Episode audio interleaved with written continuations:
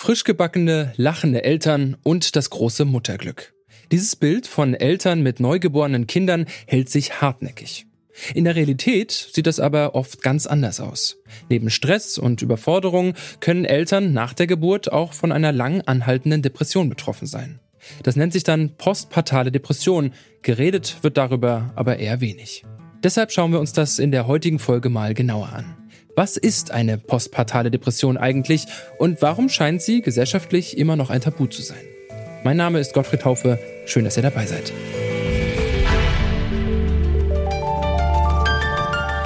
Zurück zum Thema.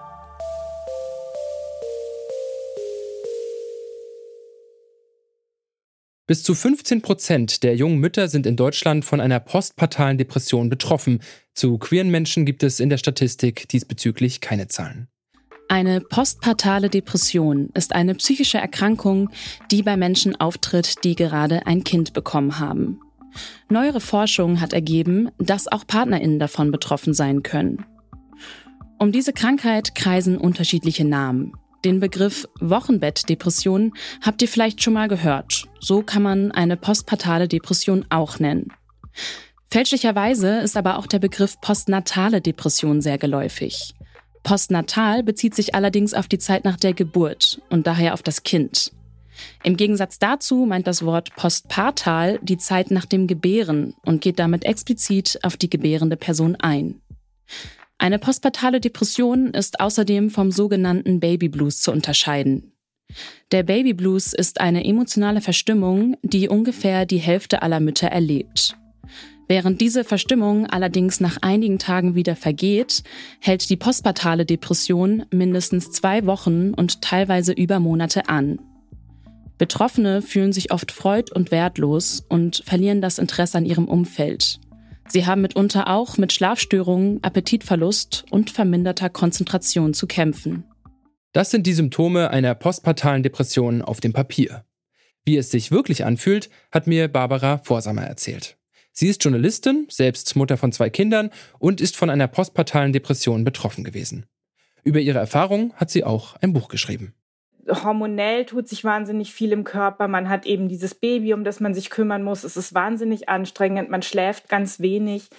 Das heißt, diese ganzen klassischen Symptome einer Depression lassen sich eine ganze Weile auch erstmal mit den Lebensumständen erklären. Also wenn man irgendwie bisschen weint oder viel weint oder eben Schlafmangel, Schlafprobleme hat, sich überfordert fühlt mit der neuen Rolle als Mutter. Also da gibt es einfach wahnsinnig viel, womit man irgendwie sagen kann, na ja, also ich glaube nicht, dass ich eine Depression habe. Ich muss mich halt jetzt einfach dran gewöhnen, wie es ist, Mutter zu sein. Und da vermischt sich einfach ganz viel und deswegen ist, find, fand ich es total schwer zu erkennen, was mit mir los ist. Also es hat bei mir sehr, sehr lange gedauert. Es ist auch schwer, dann Hilfe zu holen oder eben das, das auseinanderzuhalten, ja, weil, weil eben fast jede junge Mutter weint und sich überfordert fühlt, ein bisschen zumindest. Und deswegen ist das ähm, ja einfach schwer zu erkennen, was mit einem los ist. Und man möchte es ja auch nicht erkennen. Also es ist einfach ja keine sehr schöne Erkenntnis, jetzt mal vom Stigma gegenüber anderen ganz abgesehen zu sich selbst zu sagen, ich glaube, ich bin depressiv und zu anderen das zu sagen, ist natürlich noch mal ungleich schwieriger. Barbara Vorsamer berichtet auch davon, dass das Thema postpartale Depression bis jetzt nur in einer bestimmten Bubble an Menschen angekommen ist.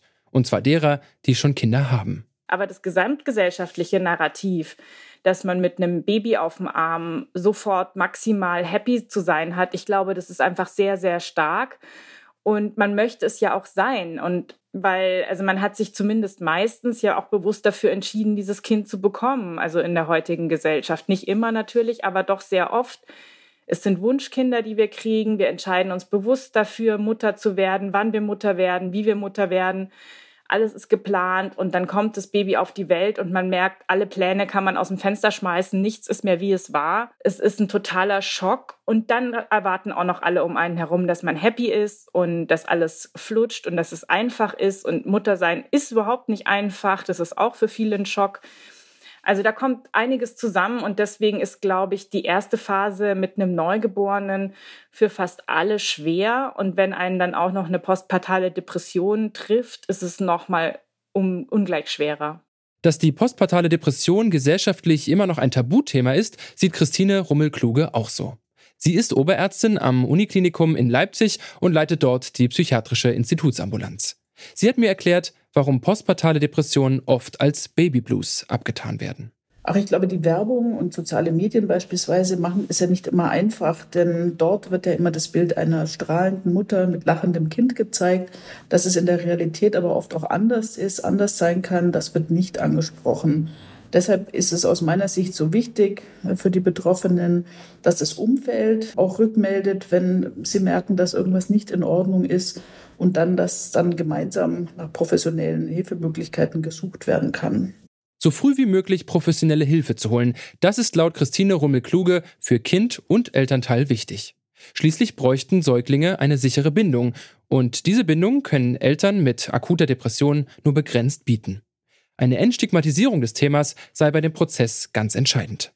Und je einfacher das fällt, weil wir beispielsweise solche Beiträge wie heute machen, umso besser ist es, umso schneller kann den entsprechenden Müttern, sind das meistens ja dann auch tatsächlich geholfen werden. Wir hören das ganz oft, dass uns jemand sagt, wie gut, dass ich gekommen bin. Das hätte ich gar nicht gedacht, dass es mir so schnell wieder besser geht. Und auch, dass das Ganze einen Namen bekommt, was da los ist in den ersten Wochen oder Monaten nach der Geburt, das entlastet viele Mütter enorm. Es gibt mittlerweile zahlreiche Möglichkeiten, eine postpartale Depression zu behandeln, von Psychotherapie, Gruppenangeboten bis hin zu verschiedenen Medikamenten. Barbara Vorsamer erzählt, sie hat in ihrer depressiven Episode das Glück gehabt, unterstützende Menschen um sich zu haben. Aber die strukturelle Unterstützung in Deutschland ist ihrer Ansicht nach zu klein.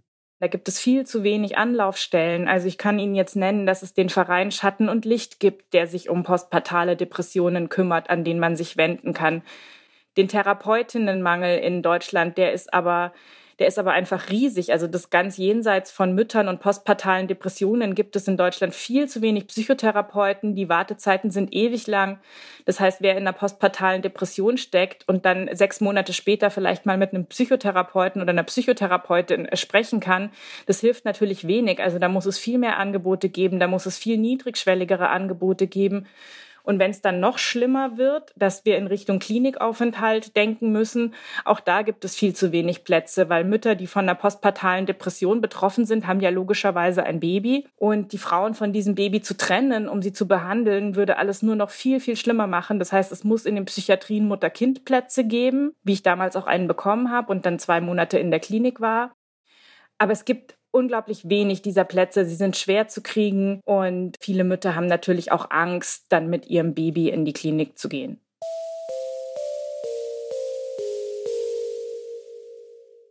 Postpartale Depression ist vor allem ein Tabu, weil es nicht mit dem gesellschaftlichen Bild von Elternschaft zusammenpasst. In den Medien finden wir meistens Bilder von glücklichen Müttern und erfüllten Eltern. Trotzdem berichten unsere beiden Gesprächspartnerinnen, dass das Thema nach und nach mehr Aufmerksamkeit bekommt. Wenn ihr in eurem Umfeld eine Person kennt, die gerade ein Kind bekommen hat, dann empfiehlt auch Christine Rummel-Kluge einfach ansprechen. Ein Support-Netzwerk ist wichtig, um über eigene Erfahrungen zu sprechen und Hilfe zu bekommen.